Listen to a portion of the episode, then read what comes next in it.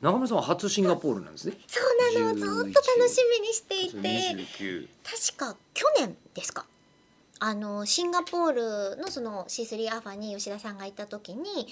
同じくシンガポールであの DJ をやったりとかっていうあのお互いの共通の知り合いの人たちが LINE のトークルームみたいなの作ってたじゃないですかそこに私も呼んでもらってて今シンガポールでこんなことやってますみたいなのがそのトークルーム上にバーってあって「えどこの会場にいますか?」っていうのを私は日本にいながら皆さんが連絡網をやり取りしてるのを覚えてない言っちゃダメいや全然あよかのっ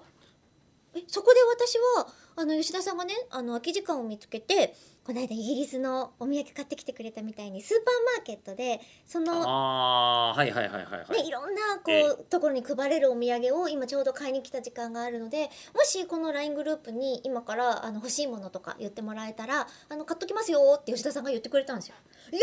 たーと思って「かやジャムください」あったー思い出した今ことここに至って思い出しま した。去年一昨一年昨年かなまあど一っ昨ち年かわかんない一ですけ昨ど。年かも。うん、ねでもまあそのぐらいの時期だったうんそうそうよそううな気はしますね。時にう「かやジャんムを!」って言ったら「ああいいですよスーパーマーケットなんで」って言ってうんうん買ってくれたんですよ。ありましたねありましたわ。えー思い出しました。でそろそのろことの顛末も思い出 した。えーいやでも中村さんどうぞ。はい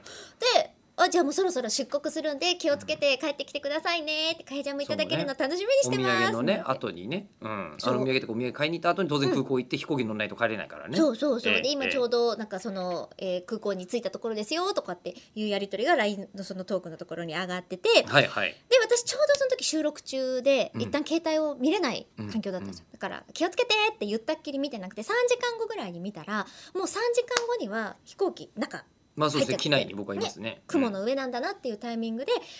パッて見たらうん「秘宝かやジャム空港にて捨てさせらうれんる」そうなんですよ っていう。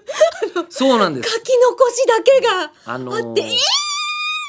液体ではないんですけど、もうペットボトルとか持ち込めないじゃないですか。うんうんペッ厳トしボいでトすルとかからねはあれはもうもしかしたら爆発物が作れちゃうかもしれないからと。いう安ことで全のためにはええでもまさかかやジャムがその対象になってると思わずうんなんか 100g 以上のそうそうそう液体ペースト状のものはと本当やっぱダメだという。ダメだっていうの知らなくことてになでも3時間経ってるからもう今から戻って買ってきてとも言えないしあのちっちゃいやつでちっちゃいやつでいいからとも言えないな、